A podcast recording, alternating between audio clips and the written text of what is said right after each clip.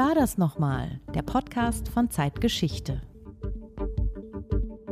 In dem schmalen, dürftigen Garten, den man noch ansah, mit welcher Mühe deutsche Hände ihn in dem dünnen Erdreich gepflegt hatten, lag ein Haufen weißer Steine. Darunter lag, einen Meter tief in dem dürren Land verscharrt, der Streckenwärter mit seiner Frau, von den Schwarzen überfallen und erschlagen. Die fünf oder sechs Matrosen, welche die Haltestelle zurzeit besetzt hielten, hatten aus Kistenholz ein Kreuz zusammengenagelt und drauf geschrieben, vielen von Mörderhand. Vielen von Mörderhand. Judith, was haben wir da gehört? Das war ein Auszug aus dem Buch Peter Moors Fahrt nach Südwest von Gustav Frenzen. Das erschien im Jahr 1906 und war ein Bestseller im Deutschen Kaiserreich, zehntausendfach nachgedruckt, ins Ausland verkauft, später auch Schullektüre. Und das Buch war vor allem eins, ein Kolonialroman. Also ein Buch, das die koloniale Ideologie in Deutschland verbreitete. Und daraus haben wir einen Textauszug gehört, der Schaudern macht. Damals wie heute. Ja, stimmt. Allerdings schaudert man heute aus komplett anderen Gründen als damals. Damals sollte der Roman den Krieg gegen die Oberherero und Nama im damaligen Jargon Aufständische in Deutsch-Südwestafrika rechtfertigen und sozusagen die Erhabenheit der deutschen Zivilisation bezeugen. Heute ist das Buch ein Beispiel dafür, wie weit verbreitet der koloniale Rassismus im Kaiserreich war. Man schaudert aufgrund der menschenverachtenden Beschreibungen der Bevölkerung in Südwestafrika, aufgrund der Rechtfertigung der Gewalt, des Völkermords und man fragt sich, wie weit dieses Erbe bis heute fortlebt.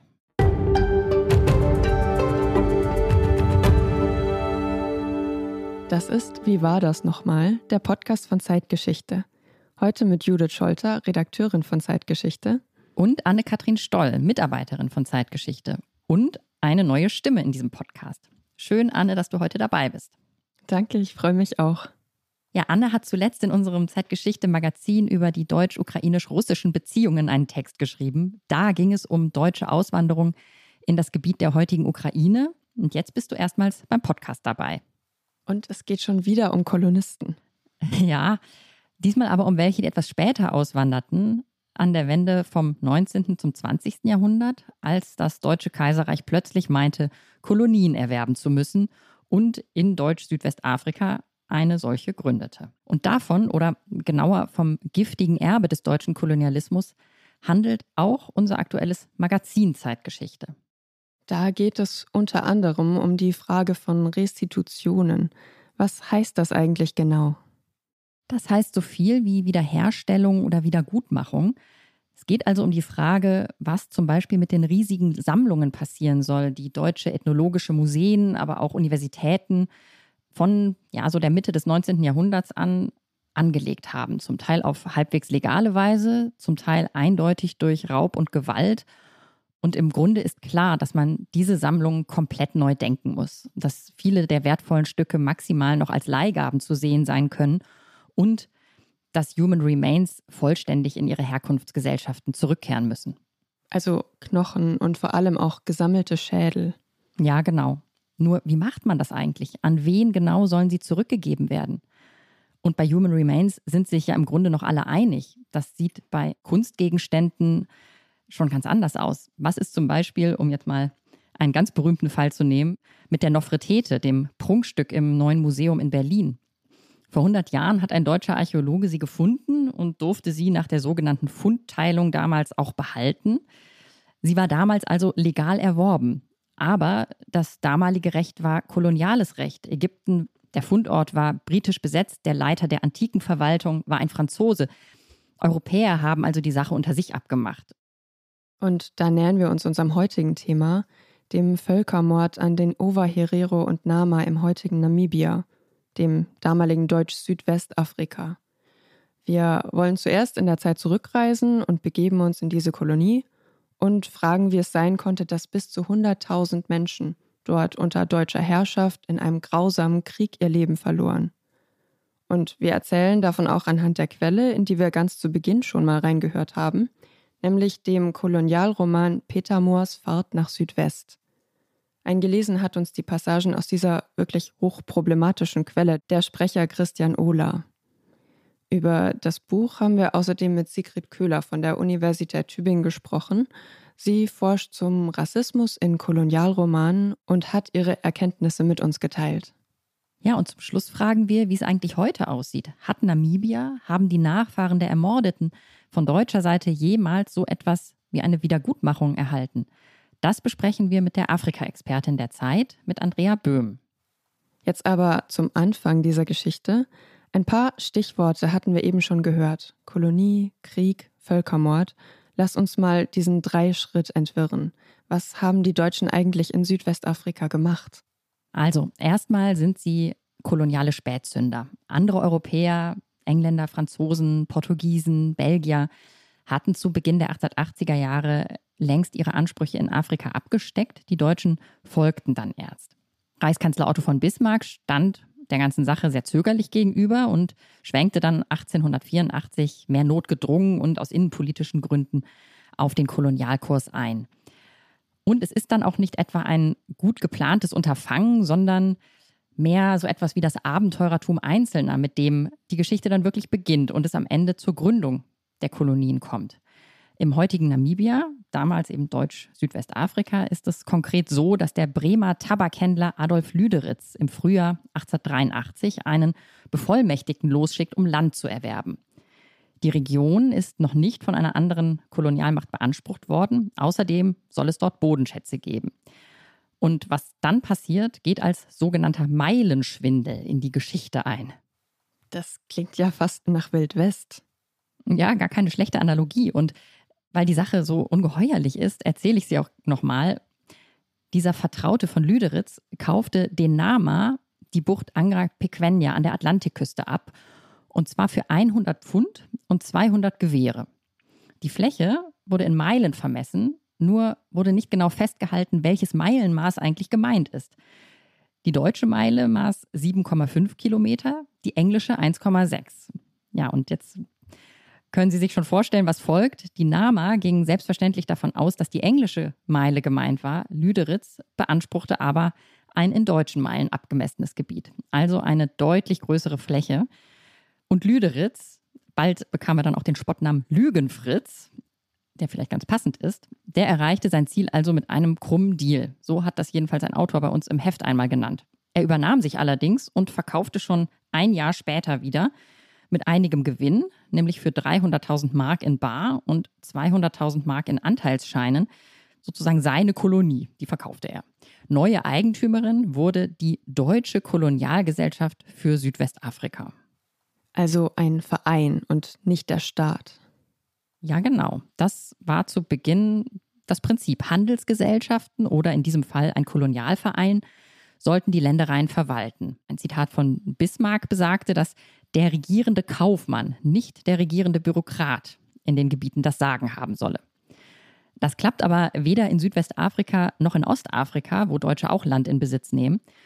Es klappt zwar auch nicht, weil ziemlich schnell Widerstand gegen die neuen ja, Herrscher, gegen die neuen Machthaber aufkommt. Im damaligen Jargon sind es dann, Zitat, Aufständische, die Probleme machen. Also werden zunächst Beamte entsandt, dann Kanonenboote und im Fall Südwestafrikas 1890 eine Schutztruppe, also Soldaten. Zunächst waren das nur zwei Dutzend, bis 1893 wächst die Schutztruppe dann auf etwa 200 Mann an. Die Herrschaft bleibt aber immer prekär, denn mit so wenigen Leuten kann man ein riesiges Gebiet ja nicht wirklich durchdringen. Auch wenn sich in Südwestafrika dann auch noch Kolonisten niederlassen. Nochmal zum Vergleich, die Kolonie ist am Ende ungefähr anderthalb Mal so groß wie das Kaiserreich selbst. Und dieses Land soll nicht nur wirtschaftlich erschlossen, sondern auch besiedelt werden. Ja, Südwestafrika ist aber die einzige deutsche Kolonie tatsächlich, in der sich in größerem Maßstab Siedler niederlassen und Landwirtschaft betreiben. Das unterscheidet sie von den anderen Kolonien. Und eine interessante Frage für unser Thema heute ist, ähm, inwieweit das vielleicht sogar zu den Ereignissen beiträgt, die dann im Völkermord gipfeln. Können wir vielleicht später nochmal drauf zurückkommen. Jedenfalls übernimmt ein kaiserlicher Kommissar die Organisation dieser Gesellschaft, dieser Siedlergesellschaft. Das ist von 1885 bis 1890 Heinrich Göring, der Vater des späteren NS-Granten Hermann Göring. Und danach wird Theodor Leutwein Gouverneur von Deutsch-Südwestafrika. Den Namen werden wir heute noch häufiger hören. Er wird Gouverneur und Kommandeur der Schutztruppe. Er schließt Bündnisse mit einzelnen Anführern von einheimischen Gruppen und schlägt den Widerstand anderer Gruppen dann auch mit deren Hilfe nieder. Er nutzt also innere Machtkämpfe und verhindert so einen breiten Widerstand, einen gemeinsamen Widerstand aller Gruppen. Das ist das Prinzip Teile und Herrsche. Okay, die Kolonie ist also gegründet und von Anfang an gibt es aber Widerstand gegen die Kolonialherren. Wie kommt es denn dann konkret zu diesem Krieg, der in einen Völkermord mündet? Der Beginn lässt sich ganz genau datieren und er liegt jetzt fast genau 120 Jahre zurück. Am 12. Januar 1904 greifen die Ovaherero Farmen und Siedlungen von Deutschen in Südwestafrika an und sie sabotieren die Gleise der Bahnlinie zwischen dem Hauptort Windhoek und der Hafenstadt Swakopmund. Sie greifen also die entscheidende Infrastruktur zur Durchsetzung der Herrschaft und zur Erschließung des Landes an und die Frage ist jetzt aber, was ist daran eigentlich das Neue? Widerstand hat es ja schließlich von Beginn an gegeben. Eigentlich sind die Kolonialtruppen mehr oder weniger ständig damit beschäftigt, widerständige Gruppen mit Überfällen, Zitat, zu bestrafen, also sogenannte Strafaktionen auszuführen, Hütten abzubrennen, Vieh zu beschlagnahmen, auch Menschen zu töten. Generell herrscht ein ständiger Schwebezustand zwischen Krieg und Frieden in der Kolonie. Oder wie eine Autorin bei uns, Susanne Kuss, das beschrieben hat, Krieg und Frieden sind schwer voneinander zu trennen. Das Kolonialregime ist zu jeder Zeit extrem gewalttätig. Und doch ist jetzt tatsächlich etwas anders. Es ist nämlich der wichtigste Verbündete der Deutschen, Samuel Maharero, der sich gegen sie wendet. Samuel Maharero, wer ist das? Ja, ein wichtiger Anführer der Ovaherero. Und die Ovaherero wiederum waren Viehzüchter, die im Verlauf des 19. Jahrhunderts zum Teil sehr große Rinderherden aufgebaut hatten, Vermögen aufgebaut hatten. Es war ihr goldenes Zeitalter, bevor sozusagen die Kolonialherrschaft das Land wirklich durchdrang. Verschiedene Gruppen kamen dabei zu Einfluss und errichteten ein durchaus militarisiertes Tributsystem. Und der Anführer einer dieser Gruppen war Samuel Mahareros Vater. Er baute seine Macht kontinuierlich aus und, das ist sehr interessant finde ich, nutzte dazu das Netz der Missionsstationen. 1806 war die erste dieser Stationen im Gebiet des heutigen Namibia errichtet worden. Und das hat die äh, Historikerin Gesine Krüger ganz eindrucksvoll in einem Aufsatz dargelegt. Diese Missionsstationen wurden zu Umschlagplätzen unter anderem für Waffen, Rinder und Bildung. Die verbreiteten also nicht nur das Christentum, sondern auch äh, politische Macht. Und die Chiefs der Ovaherero schickten ihre Kinder an christliche Missionsschulen. Und eines dieser Kinder war Samuel Maharero. Und der wiederum setzte seinen Führungsanspruch nach dem Tod seines Vaters dann mit Theodor Leutweins Hilfe durch. Inzwischen war die deutsche Kolonialmacht in der Kolonie äh, Deutsch-Südwestafrika zu einem entscheidenden Machtfaktor geworden und Jetzt kommen dann auch immer mehr Siedler ins Land, was die Lebensgrundlage der Herero bedroht. Jetzt kommen wir sozusagen immer näher an die Zeit ran, die für uns heute wirklich interessant ist. 1897 bricht dann eine Rinderpest aus. Viele Tiere, zwei Drittel der Herden sterben. Das erhöht den Druck auf die Herero enorm. Und ob der Krieg, also der Beginn des Aufstands aus Sicht der Deutschen lange geplant ist, wie man damals im Kaiserreich vermutet, oder ob es eher eine spontane Entscheidung ist, das ist immer noch ein bisschen umstritten. Vermutlich ist es eher ein Prozess, meint auch Susanne Kuss. Nach und nach wächst in Samuel Maharero wohl der Entschluss, nicht mehr mit den Deutschen zusammenzuarbeiten. Wie der Krieg dann verläuft, das besprechen wir gleich noch. Ich würde aber gern vorher noch einen O-Ton einspielen und zwar eine Aufnahme von Paul von Lettow-Vorbeck, der im Ersten Weltkrieg die deutsche Schutztruppe in Ostafrika kommandiert und zuvor aber Offizier und Adjutant des Befehlshabers der Truppen in Südwestafrika ist und damit direkt am Völkermord an den Herero und Nama beteiligt. Paul von Lettow-Vorbeck berichtet in einem auf Schallplatte erhaltenen Vortrag im Mai 1922, also nachher, über den Kampf in den Kolonien während des Ersten Weltkriegs. Es geht hier also um einen ganz anderen Krieg. Es ist, wie gesagt, eine Betrachtung aus der Rückschau, aber trotzdem, wenn es um die koloniale Ideologie und die Gewaltbereitschaft geht, ist die Quelle trotzdem sprechend. Wir Ostafrikaner wurden uns bewusst, dass dieser Krieg nicht der Verteidigung deutschen Kolonialbesitzes oder irgendeinem Nebenziel galt. Er ging ums Ganze. Er ging um die Heimat selber, um Sieg oder um Untergang, um unsere ganze nationale Zukunft. Jeder Einzelne kämpfte sich durch zu dem harten und runden Entschluss, alles einzusetzen für die Größe des Vaterlandes. Alles einzusetzen für die Größe des Vaterlandes. Es geht hier, wie gesagt, um den Ersten Weltkrieg und den Kampf gegen Großbritannien in den Kolonien. Aber du hast es erwähnt, Paul von Letto-Vorbeck ist einer der engen Mitarbeiter von Lothar von Trotha, der für den Völkermord maßgeblich verantwortlich ist. Kannst du mal erzählen, warum der eigentlich ins Land kommt? Genau, also nochmal wieder ein paar Jahre zurück vor den Beginn des Ersten Weltkriegs. Wir befinden uns in der Kolonialzeit. Die Ovaherero haben eben den Aufstand begonnen und es ist dann, wenn man so will, Verzweiflung auf Seiten der Deutschen, die sie dazu bewegen, von Trotha ins Land zu schicken. Denn Theodor Leutwein, der bisherige Chef der Truppen, schafft es nicht, den Aufstand der Herero zu beenden. Man kann irgendwann nicht länger zusehen und ja, schickt eben von Trotha, der von Leutwein den Oberbefehl übernimmt. Und er handelt dann auch sofort, verhängt das Kriegsrecht und erlaubt es, sogenannte Rebellen sofort standrechtlich zu erschießen. Er will schließlich die Entscheidungsschlacht und die soll auf dem Waterberg stattfinden, einem Hochplateau im Nordwesten des Landes. Was dann passiert, kann man nur als grausam beschreiben. Die Schutztruppe kreist die Ovaherero ein, doch ihnen gelingt es auszubrechen. Das ist gewissermaßen eine deutsche Niederlage. Doch Trotha nimmt das nicht hin. Er beschließt, die Flüchtenden zu verfolgen, was allerdings ein Euphemismus ist. Es geht jetzt um Vernichtung. Denn die Flucht endet in der Omaheke-Wüste im Norden der Kolonie, ein großes Gebiet vollkommen ohne Wasser. Die Menschen, und das schließt Frauen und Kinder ein, werden einfach dem Tod durch Verdursten preisgegeben.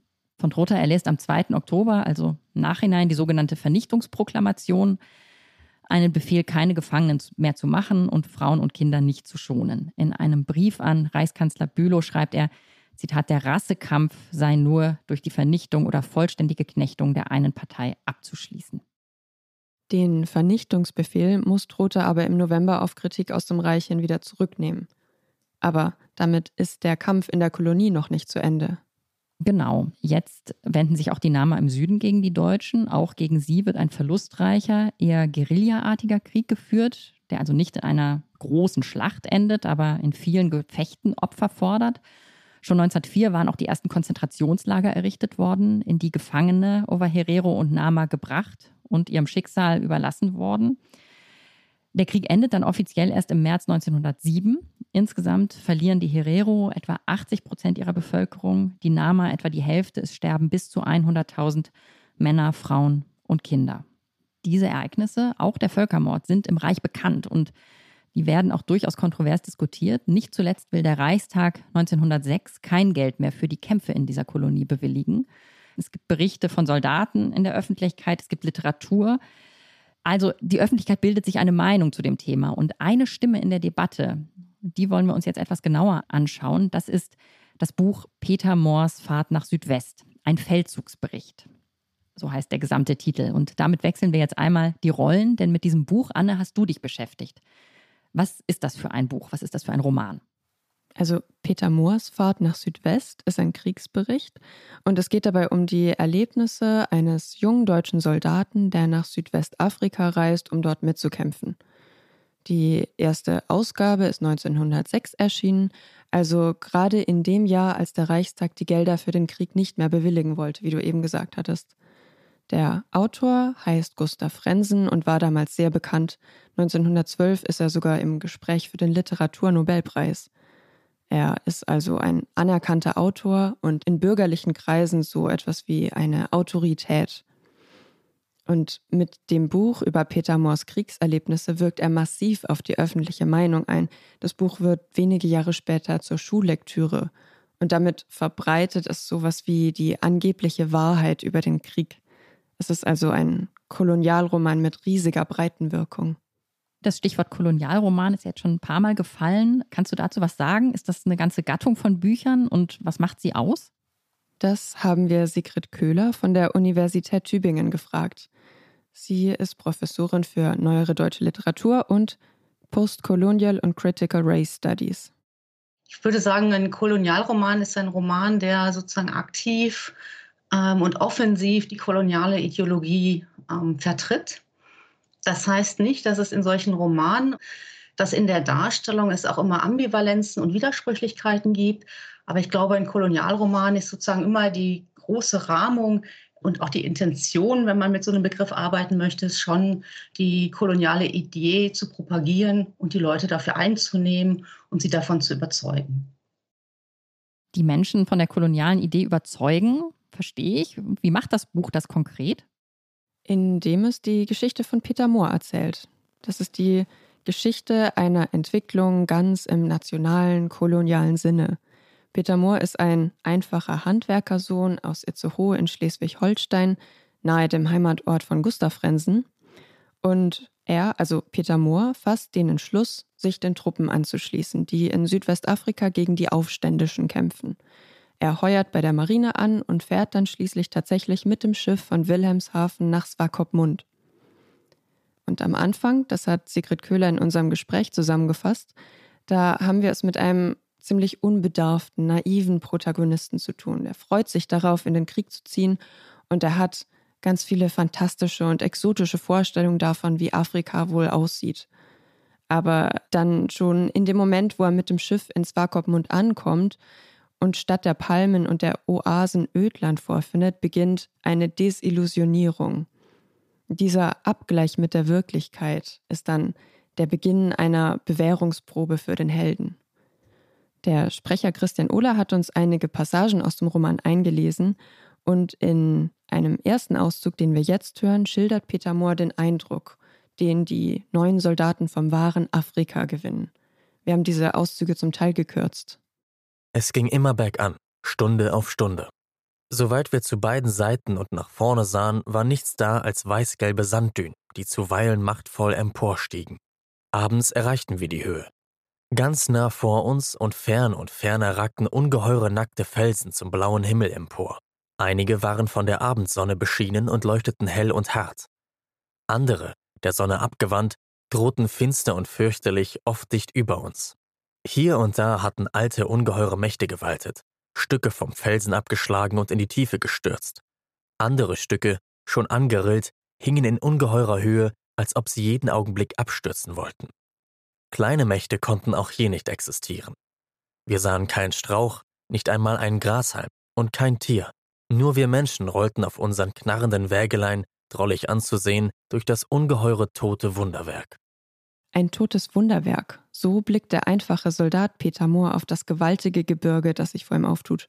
Sigrid Köhler hat diese Landschaftsbeschreibung für uns nochmal analysiert Namibia ist ja sehr unterschiedlich. Es gibt Wüste, es gibt sozusagen ähm, Gebirge und es gibt ähm, solche so Buschland. Und während des Kriegszugs durchreisen sie oder durchziehen sie diese unterschiedlichen Landschaften. Die werden dann auch beschrieben. Ähm, wobei insbesondere das Gebirge eine bestimmte Funktion hat, relativ am Anfang, wenn er das schon beschreibt.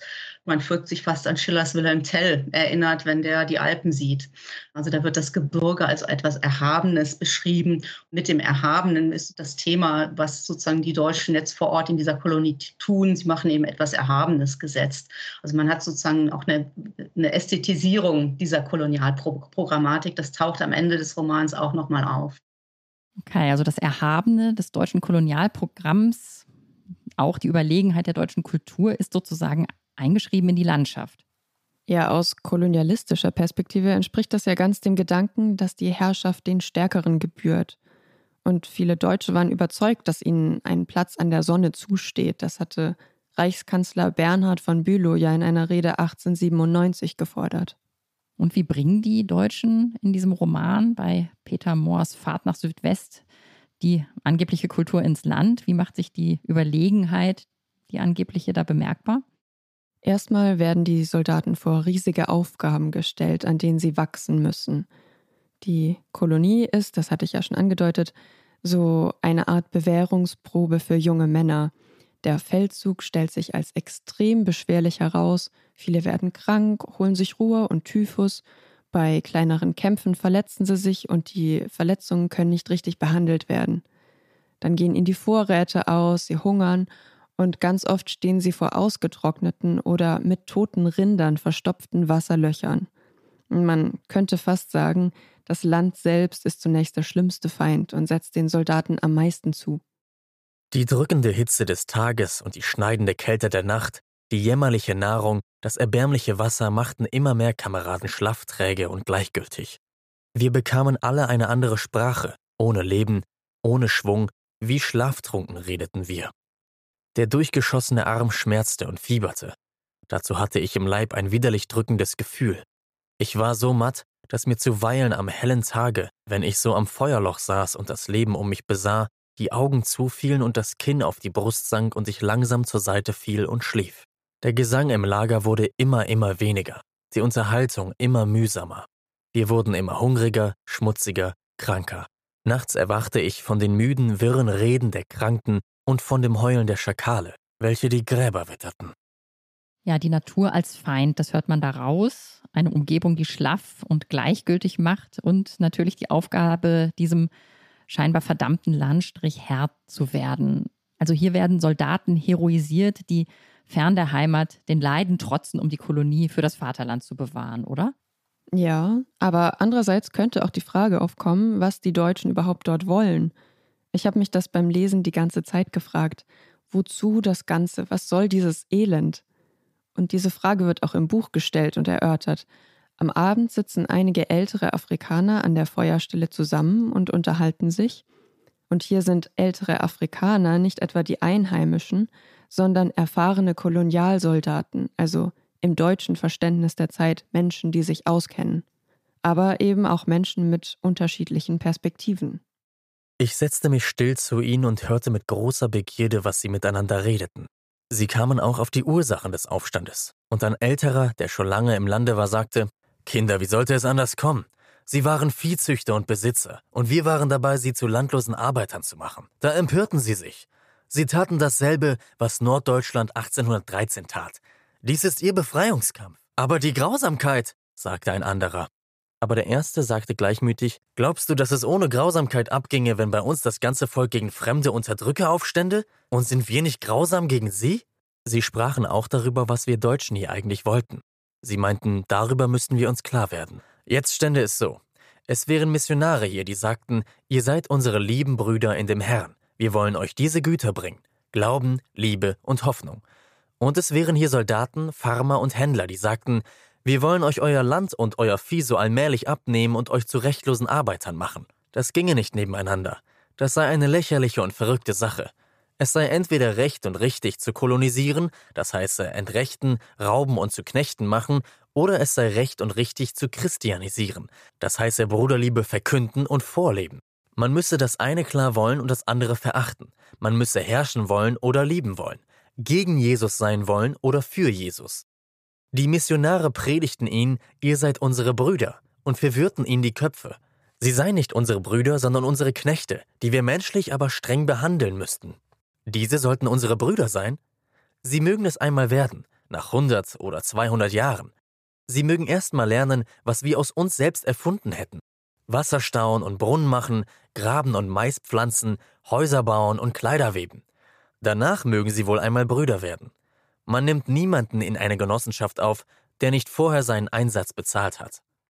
Okay, das hätte ich jetzt erstmal nicht erwartet, dass da gewissermaßen das Für und Wider des Kolonialismus diskutiert wird und dass die Argumente, mit denen ja die Missionare ihre Anwesenheit begründet hatten, gegen die der Soldaten gestellt werden.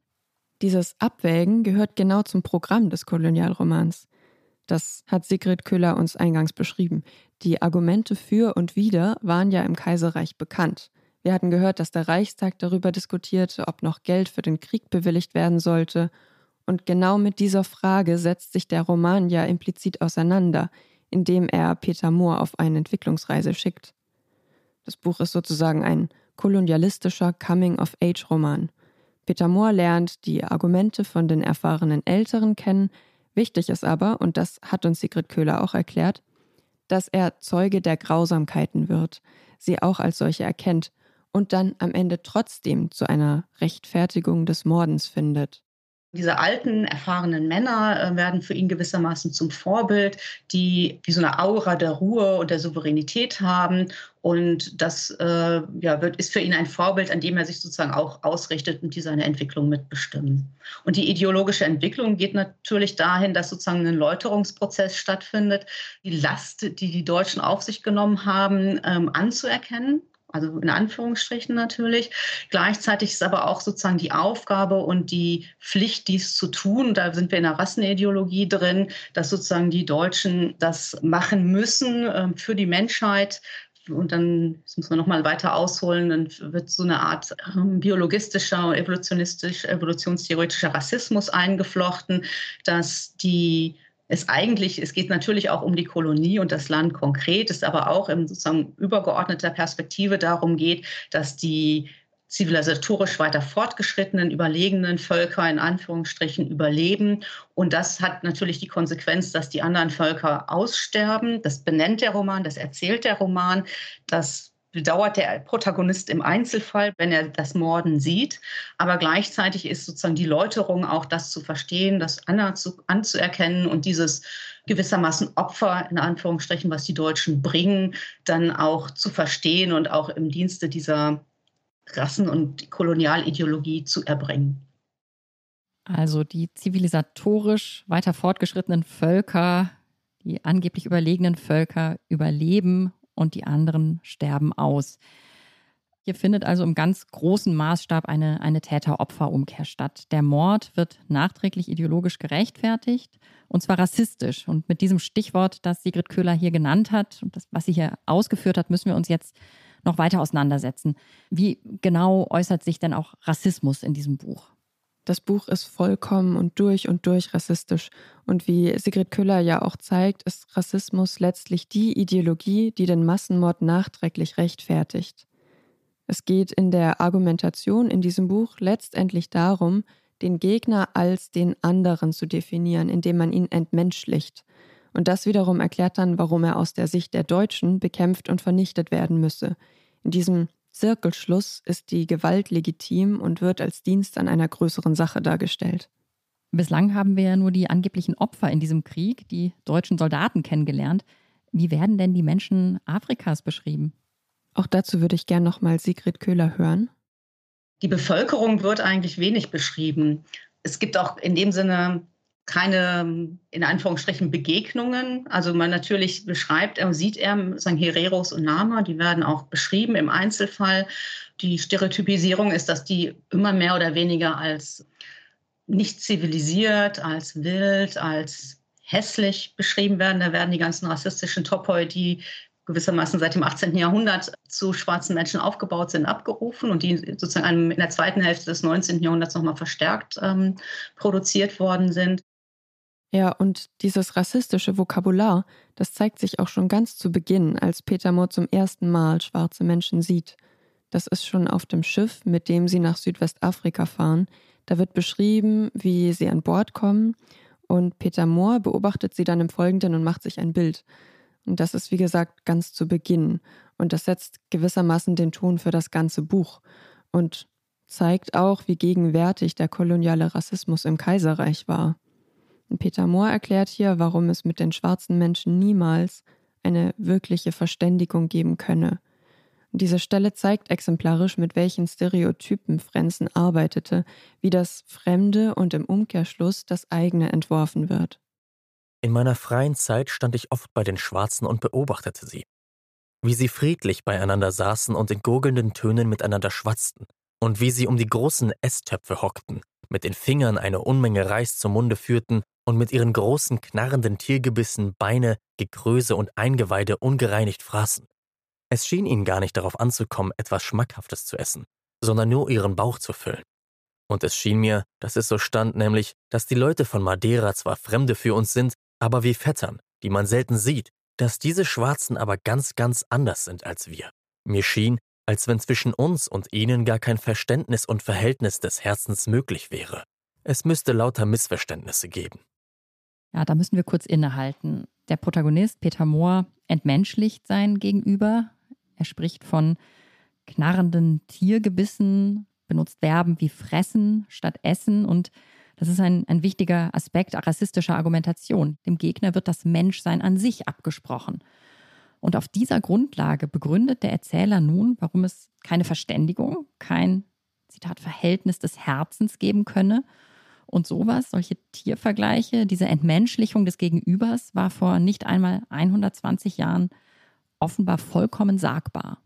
Ja, das hat Sigrid Köhler im Gespräch auch betont. Es war nicht so, dass Romane wie dieser den Rassismus erst hervorgebracht hätten. Im Gegenteil, der Rassismus war schon da und solche Bücher trugen ihn dann ganz ungeniert vor ein großes Publikum. Ja, und der koloniale Rassismus war Teil der Unterhaltungskultur. Auch das muss man sich nochmal klar machen. Ein fast selbstverständlicher Teil der Öffentlichkeit. Und nochmal, mit diesem Rassismus wird hier dann nachträglich ein Völkermord gerechtfertigt. Genau. Der Roman schildert dann auch die Vernichtung aus der Sicht des einfachen Soldaten Peter Mohr. Die deutschen Soldaten treiben die Herero vor sich her in Richtung Wüste. Und man weiß genau, dass ihnen dort irgendwann das Wasser ausgehen muss. Peter Mohr reflektiert das sogar, als er eines Nachts von einem Aussichtspunkt die Hütten und Feuer der Menschen sieht, Familien mit Kindern, die friedlich beisammen sind, und er denkt daran, dass er und die Soldaten alle diese Leute umbringen werden. Und da kommt ihm für einen Moment der Zweifel. Dann überwindet er aber seinen inneren Widerstand gegen den Mord und vollendet damit gewissermaßen das rassistische Programm und auch die Entwicklungsaufgabe, die ihm in diesem Buch gestellt ist. An der Part entlang lag eine Menge kleiner erloschener Feuerstellen, daneben allerlei liegen gelassenes Gut, eigenes und gestohlenes, besonders Kleider und Sättel, auch christliche Bücher, welche die Missionare ihnen geschenkt oder verkauft hatten. Der ganze Weg war voll von gefallenem Vieh. Wir hatten den Fluchtweg des Feindes erreicht. Eine Patrouille kam mit der Nachricht, dass unsere andere Abteilung einen Teil des Volkes überrascht, mit Granaten beworfen und auseinandergesprengt hatte. Am anderen Tag erreichten wir endlich eine gute Wasserstelle und vereinigten uns hier mit der anderen Abteilung. Vereint wollten wir nun den Feind, der an der nächsten und letzten Wasserstelle saß, angreifen und ihm den Garaus machen. Abends um 10 Uhr machten wir uns auf. Wir zogen oben auf der Höhe einer Welle entlang. Vom Feinde war nichts zu sehen, als unten in der Ferne eine ungeheure schwere Staubmasse, die rasch durch die Steppe vorwärts zog. Da war es klar, dass dem stolzen Volke aller Mut und Hoffnung vergangen war, dass sie lieber den Tod in der Wüste wollten, als weiter mit uns kämpfen. Gegen Abend kamen wir zu einer Stelle, wo Wasser sein sollte. Wenn wir sie von dort verjagt hatten, dann blieb ihnen nichts weiter als das Sandfeld. Um ein Uhr in der Nacht traten wir an und zogen müde Pferde und Reiter sieben Stunden. Da kamen wir zu der Stelle, aber Wasser war nicht da. Von einer Anhöhe aus sahen wir, wie zwei mächtige Staubwolken eilig nach Osten und Nordosten zogen, Hinein in den Dursttod. Hinein in den Dursttod. Da wird der Genozid direkt benannt und tatsächlich gar nicht verheimlicht, sondern im Gegenteil eingehend beschrieben. Endet das Buch denn damit? Nicht ganz. Nach diesem Kriegsbericht folgt dann noch die Heimreise. Und bei der Rückkehr zum Hafen zeigt sich die Natur Südwestafrikas plötzlich wunderschön und lebendig. Das untermalt den Sieg der Deutschen dann ganz im kolonialideologischen Sinne. Am Anfang, das hatten wir auch gehört, erschien das Land den Deutschen so unwirtlich, geradezu feindlich gesonnen. Die schroffen Felsen im Gebirge und die karge, wasserlose Weite, das sieht jetzt alles ganz anders aus. Das Land, was erst feindlich und bösartig war, ist jetzt bezwungen worden und man kann das Paradies erkennen, um das es die ganze Zeit ging. Sie rüsteten zum Aufbruch. Der Feldzug war zu Ende. Es war um die Zeit des Oktobers, wo in dieser Gegend der Frühling ins Land zieht. Regen und Gewitter waren schon tüchtig über die Steppe gefahren und fuhren noch darüber. Davon sprießte nun neue Kraft aus der Erde, die so unfruchtbar aussah. In dem langen gelblichen Gras erschienen Blumen und erfüllten die Luft mit ihrem milden, schönen Duft. Der verhasste Dornbusch bekam dunkelgrüne Blätter und schneeweiße Blüten. Manch einer von uns trat heran und pflückte ein buntes Zweiglein von dem Verhassten.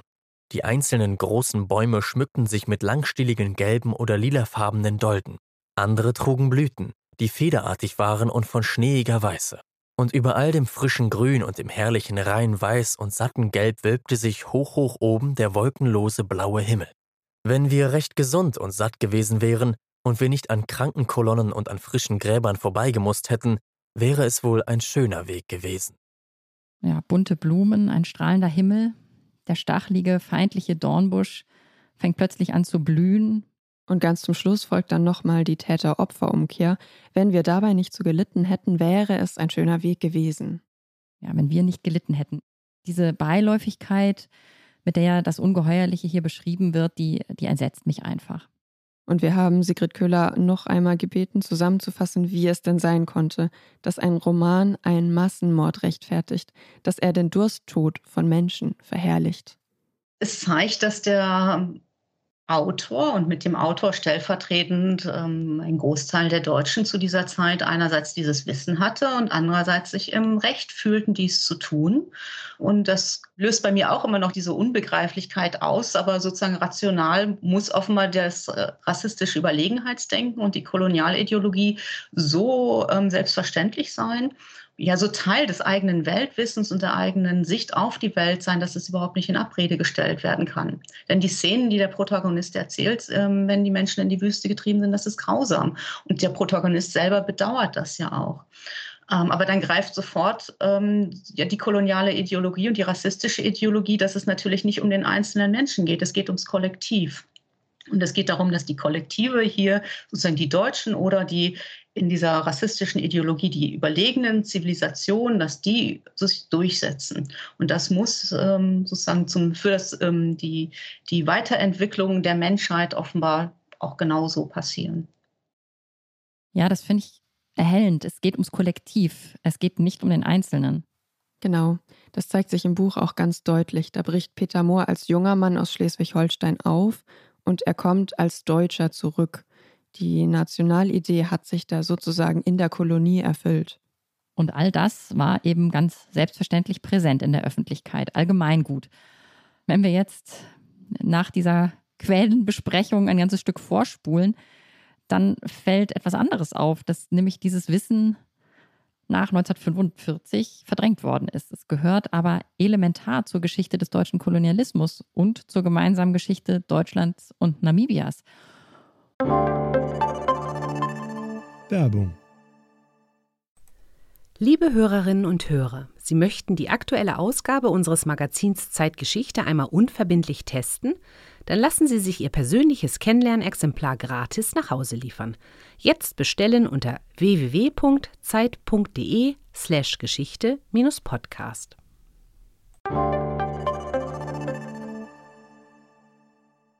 Und die Frage, die sich daran natürlich anschließt, ist, wie steht es eigentlich heute um das Verhältnis zwischen den beiden Staaten? Wie geht die Bundesrepublik inzwischen mit diesem rassistischen Erbe um? Ja, das ist tatsächlich eine entscheidende Frage. Es geht ja jetzt ganz konkret um den Umgang mit dem Völkermord heute, mit der eigenen Geschichte auf Seiten der Deutschen, die sich ja immer einiges zugute halten für ihre Vergangenheitsbewältigung. Du meinst aber, im Falle Namibias ist es damit nicht so weit her? Genau, wenn wir uns das von vorne angucken, dann dauerte es jedenfalls 111 Jahre, bis die Bundesregierung im Jahr 2015 Gespräche mit der namibischen Regierung in Fragen der Anerkennung des Völkermordes aufnahm. Und das auch nur, weil der Bundestag in dem Jahr den Völkermord an den Armeniern völlig zu Recht als solchen anerkannte und man der Bundesrepublik daraufhin den Vorwurf der Heuchelei machte. Doch immerhin, noch einmal sechs Jahre später, 2021, gab es tatsächlich eine gemeinsame Erklärung der Bundesrepublik und der Republik Namibia, feierlich unterschrieben von den Verhandlungsführern beider Seiten. Deutschland entschuldigt sich darin für die Geschehnisse der Jahre 1904 bis 1907. Es fällt auch das Wort Völkermord und es wird eine Summe vereinbart, eine Zahlung, und zwar die ja gar nicht so geringe Summe von 1,1 Milliarden Euro. Das klingt also erst einmal irgendwie gut nach einem Bekenntnis für die historische Verantwortung und nach Bereitschaft, auch Wiedergutmachung für das geschehene Unrecht zu leisten. Da stellt sich dann die Frage, warum denn das namibische Parlament dieser gemeinsamen Erklärung bis heute nicht zugestimmt hat. Das stemmt sich nämlich sozusagen gegen diese von der Regierung ausgehandelte Vereinbarung. Warum das so ist, das haben wir Andrea Böhm, die Afrika-Korrespondentin der Zeit, gefragt. Es war ursprünglich ja mal gedacht und im namibischen Parlament auch so vorgeschlagen, dass die Diskussion und Verhandlungen über die deutsche Verantwortung am Völkermord an den Ovaherero und Nama auf parlamentarischer Ebene, also zwischen den Parlamenten beider Länder stattfinden sollen. Das ist dann untergegangen. Stattdessen hat es dann ähm, geheime Verhandlungen zwischen den beiden Regierungen gegeben. Und als 2021 im Mai dieses Abkommen dann schließlich öffentlich wurde, und es war von beiden Seiten also paraffiert worden, gab es umgehend massive Proteste, zum Teil von Vertretern der Ovaherero und Nama, aber auch von anderen Gruppierungen politischen, der politischen Opposition in Namibia. Eine geplante Abstimmung im Dezember 2021 ist dann unter massiven Protesten abgebrochen worden. Und inzwischen kann man sagen, ja, liegt es auf Eis, auch weil ein namibischer Anwalt namens Patrick Kauta inzwischen im Namen verschiedener Ovaherero, Nama und auch parlamentarische Abgeordnete Klage dagegen eingereicht hat. Und ein wichtiger Punkt in dieser Klage ist tatsächlich, dass die namibische Regierung das, was in dem Abkommen ausgehandelt worden ist, gar nicht hätte verhandeln dürfen, ohne sich vorher mit dem Parlament abzustimmen.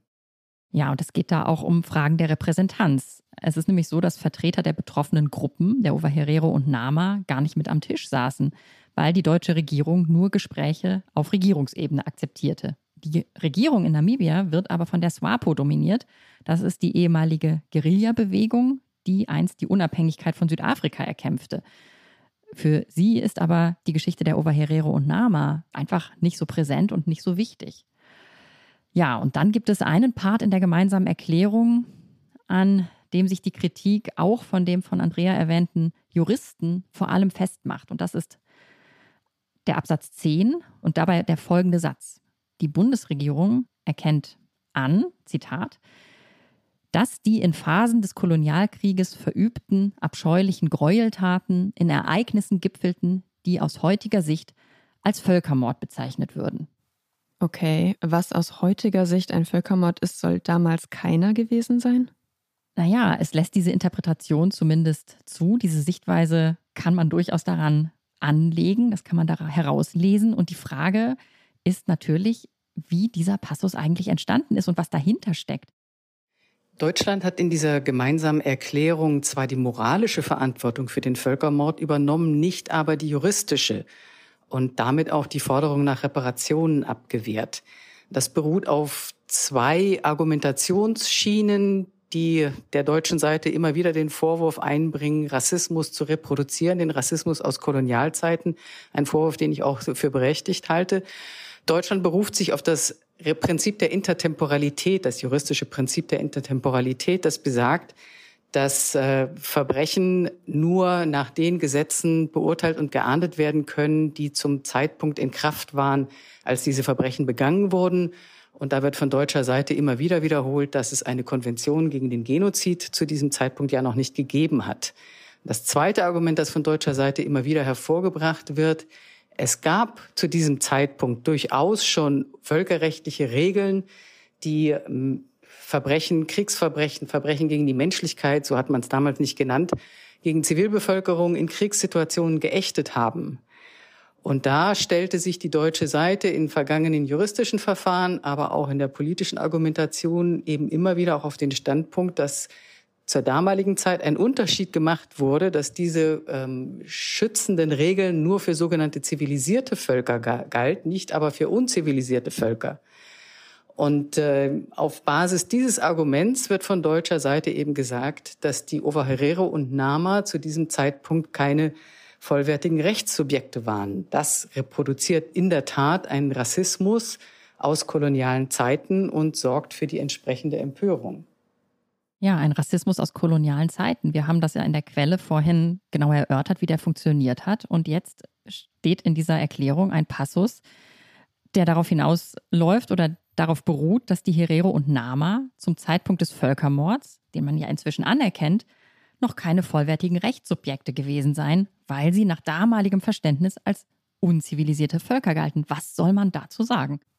Ja, es zeigt sich da jedenfalls ganz deutlich, dass die Vergangenheit noch lange nicht vorbei ist. Aber mir stellt sich trotzdem die Frage nach dem Warum. Oder anders gefragt, wovor hat denn die Bundesregierung eigentlich Angst? Gute Frage. Stellen wir sie doch auch Andrea Böhm.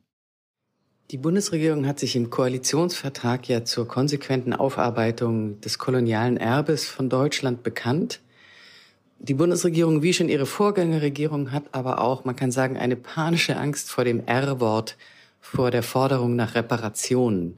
Und diese Forderungen können dann eben auch juristisch geltend gemacht werden, wenn eine juristische Verantwortung für diese Kolonialverbrechen übernommen wird. Die Bundesregierung hat auch deswegen eine wahnsinnige Angst, weil sie fürchtet, im Falle eines Nachgebens einen Präzedenzfall zu schaffen. Es gibt ja noch eine andere ehemalige Kolonie auf dem afrikanischen Kontinent, das heutige Tansania, wo deutsche Kolonialtruppen schlimmste Verbrechen begangen haben.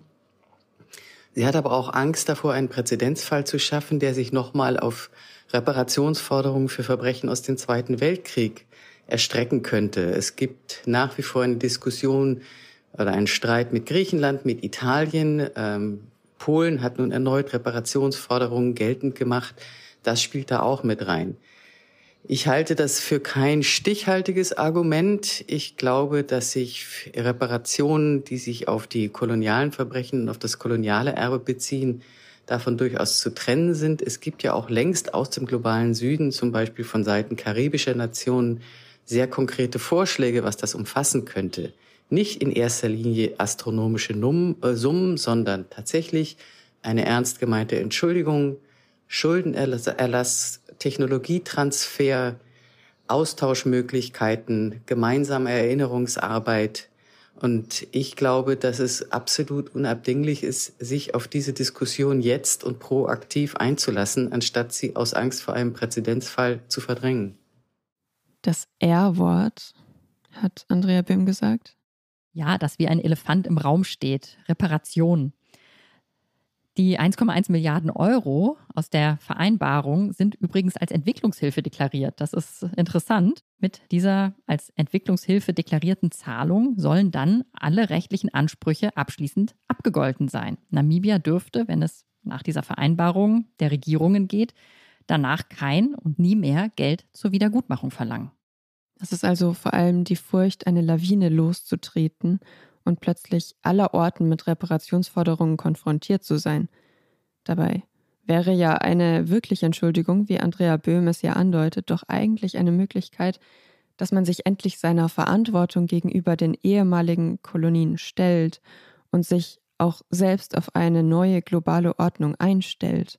Das würde in jedem Fall bedeuten, die Länder des globalen Südens endlich ernst zu nehmen. Ja, und dafür wäre eine ernst gemeinte Entschuldigung jedenfalls mal ein Anfang. Verantwortung hat die Bundesregierung nach der Unabhängigkeit Namibias ja immer wieder mal übernommen. Allerdings eben nicht für die eigenen Verbrechen, sondern für die Nachfahren der deutschen Kolonisten in Namibia. 1995, das ist so ein Beispiel, hat der damalige Kanzler Helmut Kohl einen Empfang für die deutschsprachige Minderheit in seinem offiziellen Besuchsprogramm untergebracht und diese Menschen dann mit liebe Landsleute begrüßt im Beisein des namibischen Staatspräsidenten. Ja, und dann sei zum Schluss noch erwähnt, dass diese deutschsprachige Minderheit gemeinsam mit den Nachfahren anderer Europäer 44 Prozent des Territoriums Namibias besitzt. 1902, vor dem Völkermord, waren es 6 Prozent. Und danach stieg der Anteil an. Und in einem Text dazu in der Zeit hat Andrea Böhm geschrieben, dass der Kolonialismus für die Ovaherero und Nama eben nicht Vergangenheit ist, sondern Gegenwart.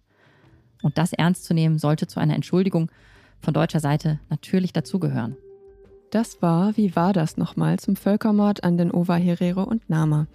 Wie der Rassismus bis heute fortwirkt, wie die Kirchen mit ihrem kolonialen Erbe umgehen und einen Text über den Streit um die Erinnerung an die deutschen Verbrechen und die Frage, ob der Holocaust einzigartig war, lesen Sie im aktuellen Heft von Zeitgeschichte. Ja, Kritik, Lob und Anregungen erreichen uns wie immer unter zeitgeschichte.zeit.de. Bis bald. Tschüss.